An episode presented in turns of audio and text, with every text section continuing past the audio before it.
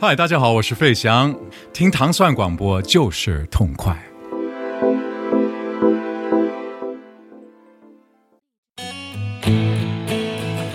欢迎大家收听《糖蒜音乐之音乐故事》。大家周四早上好，我是 Dimo。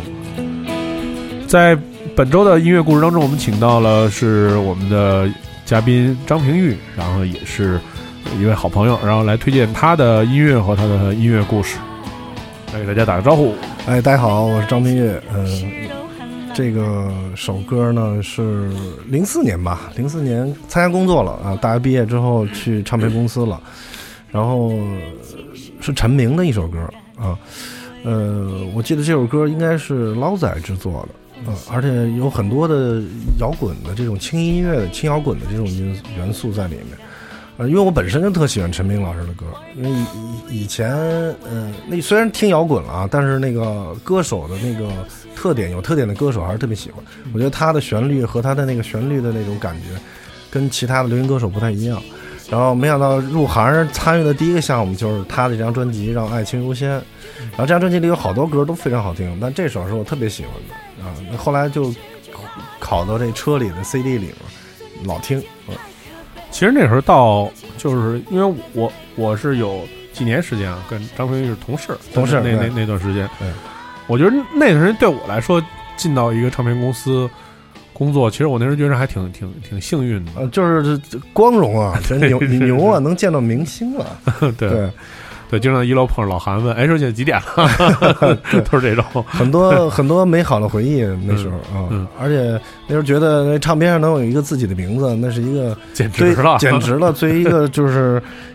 从这个中初中就开始听 CD、听磁带的时候，而且那时候经文也很厉害嘛，就是我们听了很多引进的国内摇滚的，都是经文发的。嗯，然后觉得哎，说这个很喜欢那份工作。你是应聘去的吗？呃，朋友介绍也是介绍吧？哦，应该算是本来想去这个报社，但是后来那个李多玉老师说：“你那么喜欢音乐，你应该去唱片公司。”呃，找到胡小璐，那也是因为以前认识，然后就就就来了。嗯嗯。但其实那那段时间是，我觉得整整个也是中国的流行音乐是一个比较光辉的一个时间吧。时间段从两千年到两千零五年，是我我是呃，后来回想过来，我们赶上一末班车，嗯，因为那时候我觉得作品不错，嗯，但是属于末期了，对，因为那时候我觉得唱片也在走下坡路，但是有了那个彩信，啊，增值的彩铃，所以那时候大家有一种感觉，就是哎，就音乐有救了，然后。这个可以赚到钱了，但后来发现彩铃也就没几年就都没了。嗯，对，就是这个，就是大家都是这个中国音乐行行业的这个被害者。哎呦妈！对，我先来听一下陈明老师的这首歌《无畏》。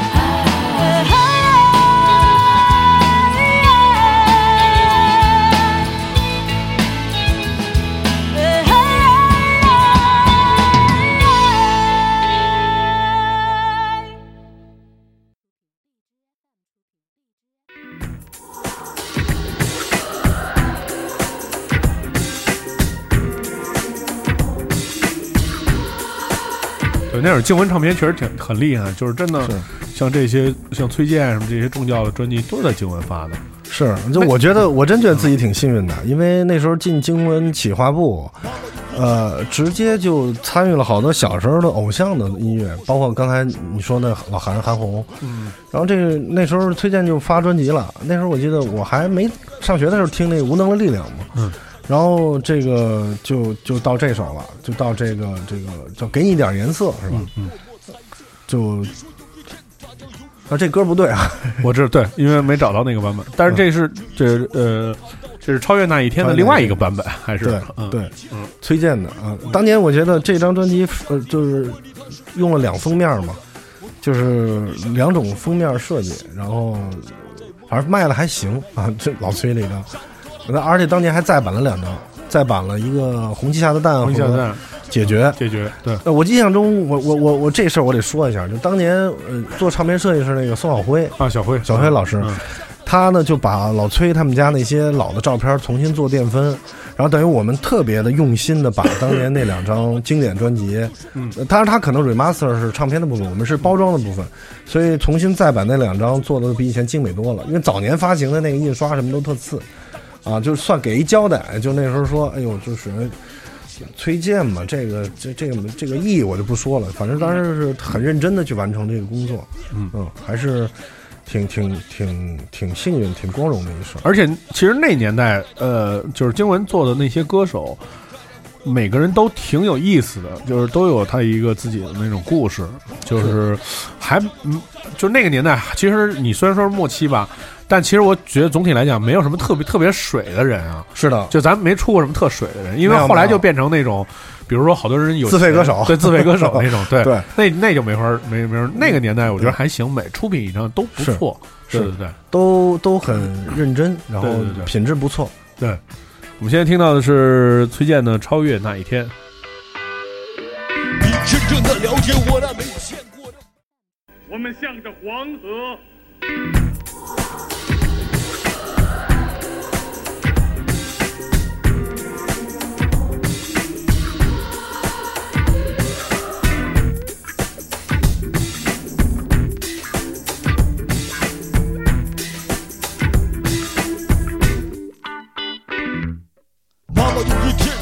给我突然回来站，对着我半天的，然后跟我说，说我有一个亲生的妹妹还活着，我从来不知道也没见过。我着急着等待你继续往下说，可是你却开始保持沉默。你从来不让我问一个这懂的问题，因此我只好默默猜测。你说有一天他将永远的回来，并且让我做他的亲生哥哥。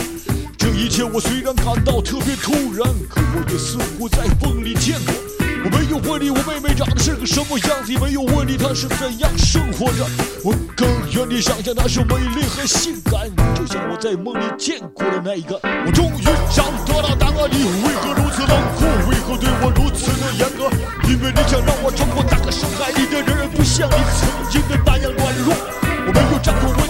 另外的原因是我比你想象的更加敏感，所以这么多年来你承受的是耻辱，而我积累的就是叫喊。妈妈，这是我有人就说不出的感觉，特别需要你真正的理解。我曾经相信过我们的血缘关系能够完全的解释发生的一切，当我经历了若干次的苦难后，发现了有一种潜在的危险，就是越长时间的误解将会带来越出乎预料的演变。恐怕那一天，恐怕那一天，恐怕那一天，生活将有重大改变。等待那一天，等待着那一天，等待着我的妹妹回来的那一天。恐怕那一天，恐怕那一天，恐怕那一天，生活将有重大改变。等待那一天，等待着那一天，等待着我的妹妹回来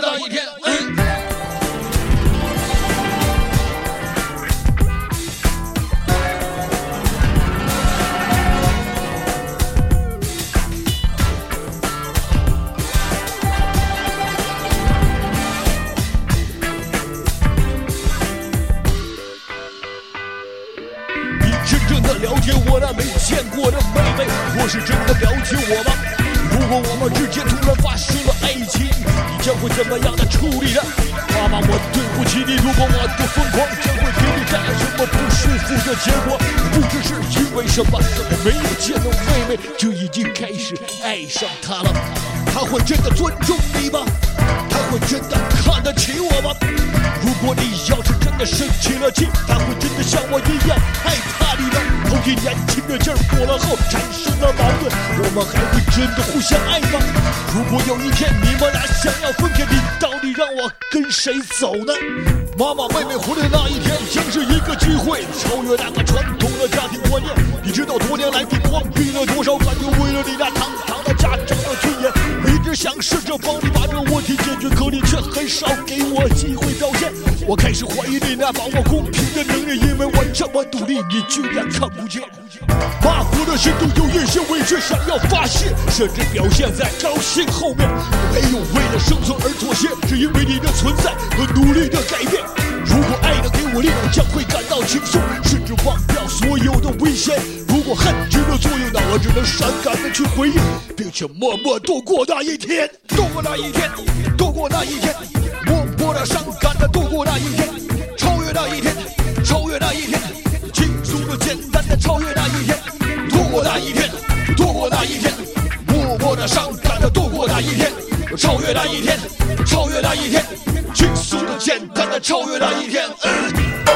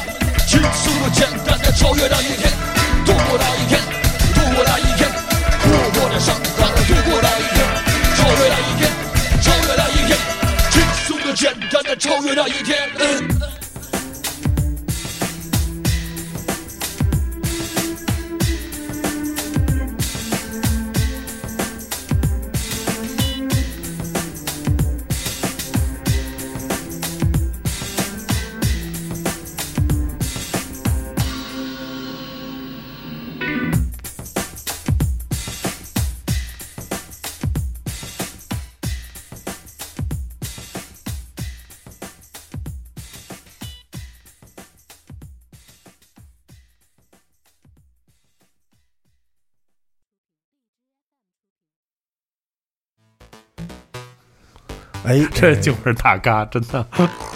我刚才听这歌我都惊了。忘了哈，很对我我没忘，嗯就是就是就是这是一个时代，这就是这是一个时代的产物。是，然后现在就没有了，就是完全没有了，没有人知道名字，这就断档了。对，断档了，对。就是，然后你你就是你听到这种音乐的时候，呃，就不是会不不不不是会爱他啊，对，你我我听这种音乐的时候，我是想起了以前的日子，对，对，呃，龙宽九段，对。呃味在烧。嗯。这个是谁做的企划？呃，这个案子咱们客观说，最早是老詹詹华，啊。后来他走了，然后就扔扔到李辉，李辉、胡小璐，我们、嗯。呃跟着去新疆拍 MV，、嗯。到丁后期。啊，这张专辑的歌的顺序我排的，嗯。啊，当时我也是听了很多遍，用我多年听这些 CD 的感觉排的。然后我觉得这是化学反应吧，就是小龙在英国，龙宽嘛，在英国那种多年的那种音乐感觉，嗯。加上这个田鹏，我们老讲田九爷嘛，嗯，呃，田鹏他现在还在做超级市场，特别让人这个敬佩啊对。到去年我在音乐节上看到，还在做超级市场，还演嗯。还演还演，非常好。嗯然后嗯我觉得他们两个就是属于真的是特别，呃，化学反应吧，就是他们的，呃而且当时一下火了，就是所有的音乐人、媒体人、DJ 都推他们的歌。我记得在零四年，在超女的前一年，基本上是音乐方面就是龙宽九段，嗯，哦，对，因为感觉就是，呃，忽然就是由中国人自己做了一个这种还就听起来还很成熟的这么一个音乐的这个形式，一下就进入到中就是那个国内的那个市场里面。但是国内那个市场当时其他就是常规的这些音乐，对，没有这种特别酷，但是又又很流行，呃对又很流行的这么一这么一个音乐形式。然后就是我觉得那那年出来之后。包括整个的这个后来得的一些奖项啊什么之类的这些东西，就是确实是一个特别成功的一个唱片案子，所以我觉得这个是是也是就是咱们的工作那些年里面，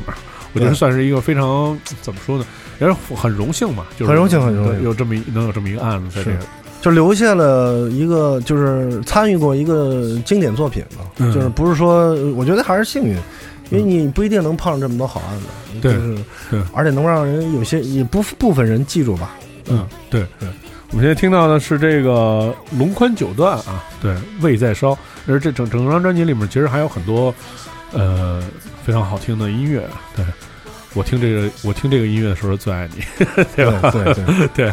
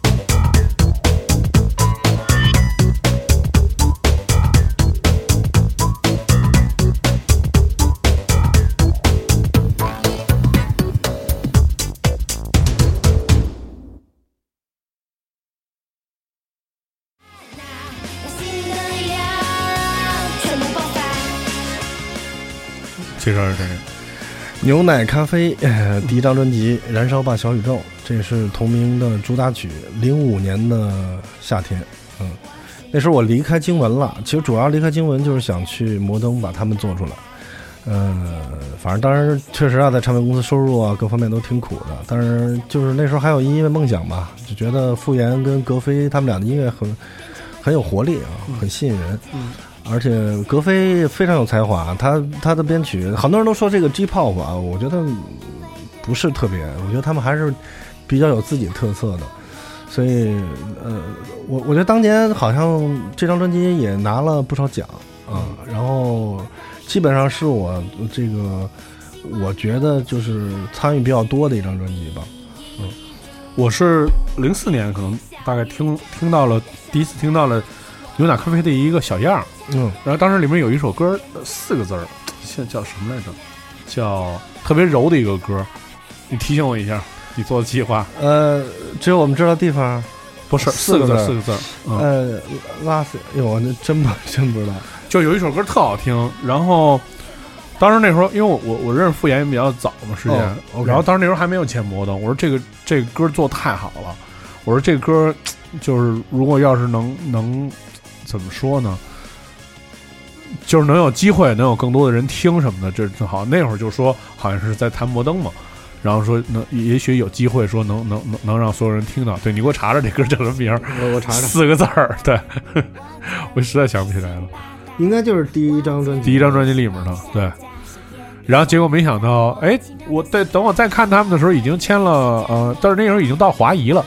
哦，然后就那已经是非特别特别成熟的一个流行的组合了，已经变成叫美丽片段。啊，美丽片段哦，我当时听，当时听的还是一 demo，然后我当时听我说这音乐做太好了哈，就惊了，你知道吗？没没听过，就是没听过，就是这这样的音乐在就是是在中国这种，因为他因为那会儿老听就是。这说白了就是听摇滚啊，或者听非主流什么的，没有那么成熟的创作思路的音乐，没有这样的音乐。就我第一次听到我就傻了，然后他们当时是一，他们他们是做一个组合嘛，男男孩写歌，女孩唱什么的，当时觉得特别好，对。然后没想到后来也变成了一个大红大紫的这么一个组合，就相对来说更更更成熟一点，就从开始成军音乐就非常的成熟，对。非常好。小宇宙燃烧吧，我要变得更强大，变强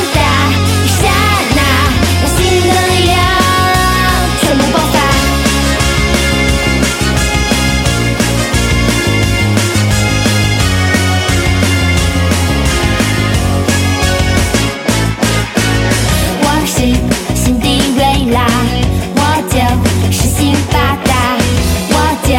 是梦想家，谁也别想主宰我奇妙的想法。我会施展魔法，王子变成了群霸，我就是梦想家，谁也别想阻挡我前进的步伐。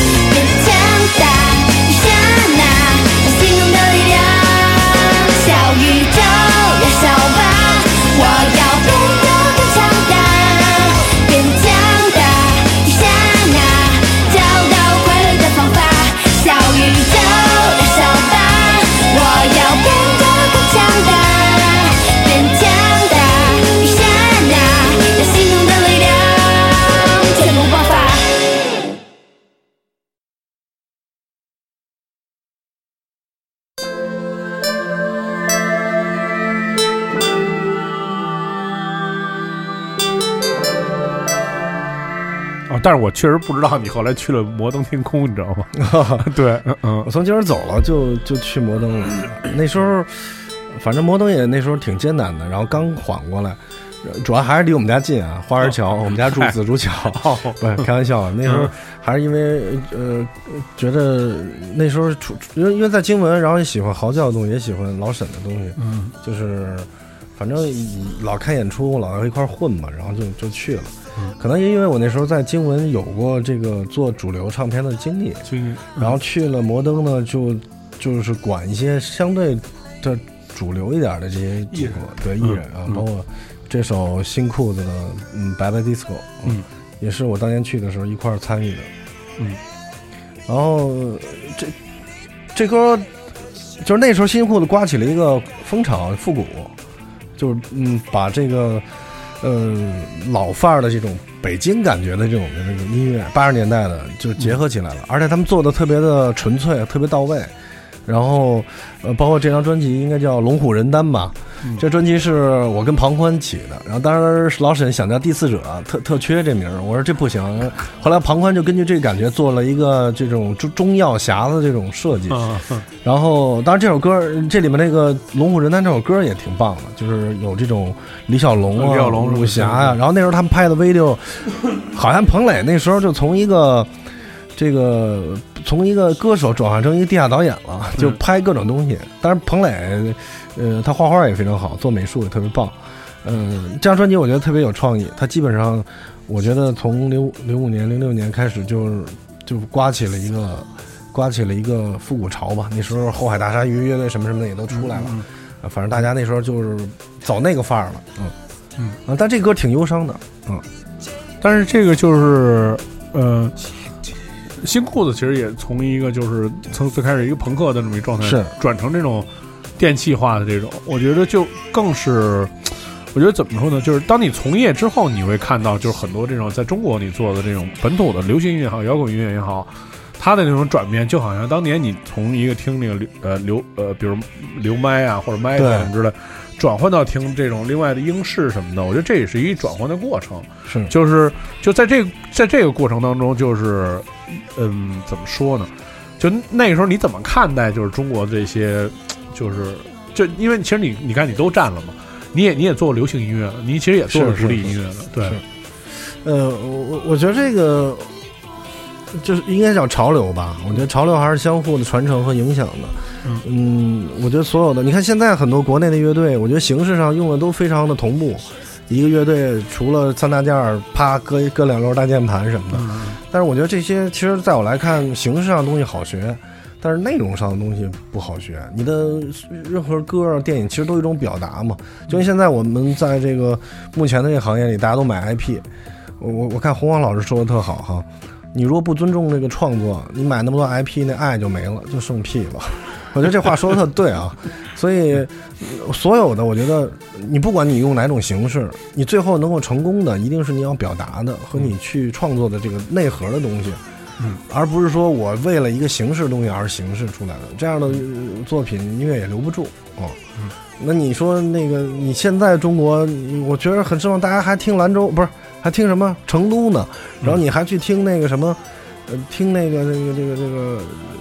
就就大家都在讨论嘛，就是你还在听那个广场舞的那些东西呢。我觉得不一样。你作为一个城市的这个年轻人，你有足够的知识和阅读，我觉得你所有的经历，而且现在这个资讯这么发达，你你好东西太多了，你都能听到好东西。嗯，所以我的看法是，呃，所有国内东西毫无疑问肯定受国外的这些风潮影响，但真正能够优秀的还是它本身的积蓄和创作。嗯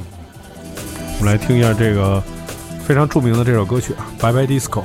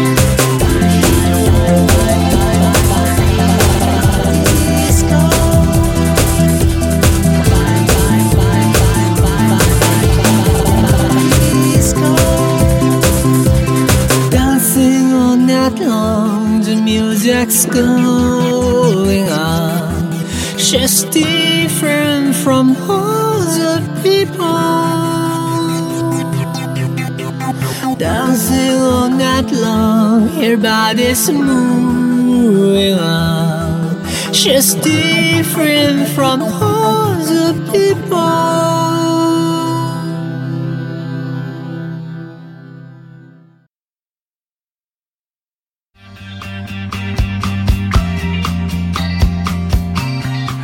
这这这歌特别点题啊，作为本周的最后一曲，太点题了。太太难听了这歌 这这这节目发了要艾特艾特乐视李辉 啊，行吧，没事儿没事儿儿没事儿啊。我觉得音乐不是就是咱们抛开就是听音乐，如果你还这么累的话，那就没办法了，对吧？对没没错，对对对，嗯呃，清醒的，呃呃，蓝红加蓝吧，就是说，嗯这歌这张专辑基本上被忽略了，我觉得被所有听摇滚的和不听摇滚的都忽略了。他实际上是清醒第二张创作专辑，是而且因为因为因为他的这个沈黎辉嘛，我我的老板以前，然后清醒的主唱，他后来更多精力去做音乐节和把一个中国最大的摇滚唱片公司做起来，但是大家忽略他那个音乐人和艺人的这个身份。但实际上就是清醒乐队，我了解到的情况，因为我毕竟在这工作过，就他们的产量特别低，嗯就一个歌能磕很多很多年，而且确实因为乐手之间不怎么在一起排练，嗯所以就是默契那些，对对，因为因为那个你像重塑就这种，他们天天演，那肯定现场也好。对，呃，但是这张专辑我为什么选这歌？我觉得这歌特别清醒，你你一张嘴一听就是清醒的歌，但是又好听吗？不好听，因为它那旋律并不是说那种流行或者大家都能接受的。但是你想学像你你比如说你卡唱歌好，你给我学这歌，对吧？你你要能把这歌给我唱下来，哥们儿贵了。但是但是就是就是怪，你知道吗？但是但其实他从某种程度上讲，也代表他成功了，对啊因为就是因为这首歌是只有他的，就是他的气质嘛。没错你，听到这歌，你不会觉得这好像是哎是那个乐队唱的吗？也不会这样，对就是就像 Pre- Premiums 一样，对对对对吧？独一无二。对独一无二，对嗯，我觉得老沈嗓音特别有特点啊！我不不不不评论他别的，就是嗯从清醒音乐来说非常独特，而且他第一张专辑确实让中国人知道什么叫英式了吧？嗯就带了一大堆国内的这边的对对乐乐队过来，对，而且老沈舞台的范儿很好，现在也很好。而且他就是就是，我觉得摩登是是就是他从音乐到视觉的本审美身，嗯所有的东西是是一体的，就是在在那个年代，因为我是嚎叫的嘛，对对对对，我两边都占了。对对对对对，就是就这这两个是确实是代表了不同的文化的那种状态，对，就是所以呃，就是总体来讲还是挺好，而且这种我觉得就是上上一个说到上一个环节说到的，就是说对于这个内容的积累啊，可能这些东西内容可能这张专辑可能被错过了，但其实你看摩登确实也是从一个通过一个内容的积累这么多年，做做那些分的厂牌，做各种各样的音乐类型。就是我其实是跟你有一样的感受，我甚至觉得有一段时间我听不过来了，因为有点多，对，太多了，对。有点多，对对对对对，所以就是他没有办法那个让你细细去品味，而且那还是一个互联网不是特别发达的那么一个时代。对其实我觉得就是挺多的，他每个厂牌都什么 Bad Bad Tide 什么之类的对这些都在出，都在出自己的那个音乐。疯狂签那个地下乐队，都倍儿难听什么的。嗯 但是摩登商业上，我觉得呃两说吧，我觉得他他的对青少年文化的影响还是非常大的，嗯而且通过做音乐节公司转型，这一年摩登也确实是在国内。中坚力量吧，风生水起的，嗯而且还在出唱片，还在做音乐。我为什么选这歌？我觉得我这张专辑弄完我就撤了，我就去搜狐了，去互联网，这一干干了十一年。当然后面的故事是另外一段故事了。那离开之后一直在听音乐，然后也一直在去顾音乐节，也关注国内的。我拿出这三段，就是我从九二年到零六年这么多年听音乐的一个轨迹吧，也是一种习惯。啊那后来工作了以后，觉着就是觉着是是以前做唱片的时候开心一点，还是就后来比如说物质上啊，或者说比如说因为你你就是可能有更更开阔的工作的机会和更开阔的领域。去做一些，就是去做相关的工作，也不是说做那种特别无聊的工作，其实还挺开阔的。对，是对，呃，要说开心的话，当当年呃那个没心没肺嘛，肯定呃更更开心嘛。嗯但现在你要考虑的东西多了，但是确实是你说的，就是你你你接触不同样的那个工作类型，影视剧啊也接触了，然后包括那个其他媒体类型也接触了，嗯、但是我觉得，就是从听音乐这件事来说，就给我形成了很多我自己的态度、观点、看法和做事方式。呃，反正一直也是相互影响吧，这种潜移默化的。嗯，那现在也在听听更更多的，而且作为听众来说，更没有什么负担了。可能以前在唱片公司，你得考虑听众一二三四，啊，对对对，现在不用了，我就我就是一听众，然后我喜欢的这些就自由，但是也能够也能够就把自己原来的这这个发挥到现在的工作里吧，就是有一些潜移默化的影响。嗯我觉得就是总体来讲嘛，就是听音乐这件事情，还是对于整个人的就是这一生来讲，就不管他是一个工作还是一个没错。是怎么样那样，这这个是是他的那个他的那个行走的轨迹和状态是，其实跟其他的文艺形式或者怎么样，其实还不太一样，就是对，而且他是唯一的一个，我觉得能陪伴你一生一生的这么一个状态，那肯定的。就是这么一个这么一个文文文化文化行为吧。你比如你是电影，你你你你虽然你也可以看一个片子看几百遍什么之类的，哎，不是，但是我我觉得电影跟音乐最大的不一样就是 音乐它可以重复消费很多，电影不会，我一般看三遍最多了。对对对你而且这种几率太少了，更更多的是你看一遍拜拜了。那音乐不是，你说我扒拉来，我现在车里可能这里面我今天带来的歌可能有一半还在我车里，嗯，就是翻来覆去，就是，嗯，就是它它消费起来更容易，啊对，所以就是说，呃，我觉得通过做这个节目系列吧，也是体会到，就每个人，因为每个人在社会上他自己的一个呃位置，然后有不同的工作，呃，也可能是从事音乐行业或者不从事音乐行业，但其实最终呢，是大家在音乐当中体会的是最简单的那种快乐。对，这个我觉得是我们想通过这个节目分享给所有人的。对，嗯，然后在这个今天节目的结束之际啊，呃，也是非常感谢这个张平玉，然后来做客糖蒜啊，然后感谢丁梦，分享很多呃音乐，然后打破了我们的这很多吉尼斯世界纪录，对垒着播 metal，对对，放 然后放了好多那个从来没放过的歌，挺好。对，就是我觉得是这样。我们想做这个节目，就是因为如果你要是一直让我做这节目，我能一直做，但是我我我就就是我也就是听那些音乐，哦，我我没有机会去放 Tears for Fears，我没有机会去放那么多 metal，因为我想不起来。是我可能我自己也喜欢，但是我也我想不起来，所以我觉得趁这个机会，也是让大家通过这个节目的这个角度吧，去听更多的音乐，去启发自己，也许找到你更多你喜欢的东西。对。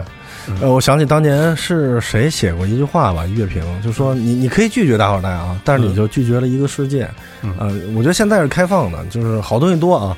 嗯、去去发现一些优质的，就不要被每天的什么烂片儿、烂音乐。烂节目去去污染自己，那这这生命是有有还是有限有限的，抓紧时间用最好的。对嗯就这个。对，记住张老师的这话。没有，对，好听剧一集，胜读十年书，大家都听音乐，长命百岁。对对，好，我们感谢呃张老师，我们就有机会再见了哈。好嘞，嗯，好，拜拜，谢谢拜拜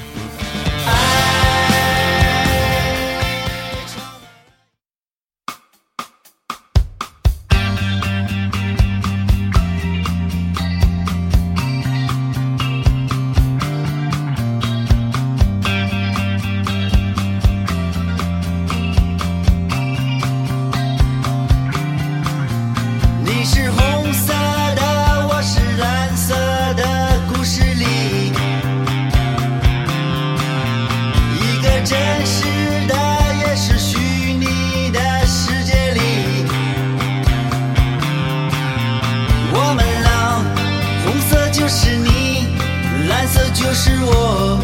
一切是那么的迷醉红的像鲜血蓝的像天空一切是那么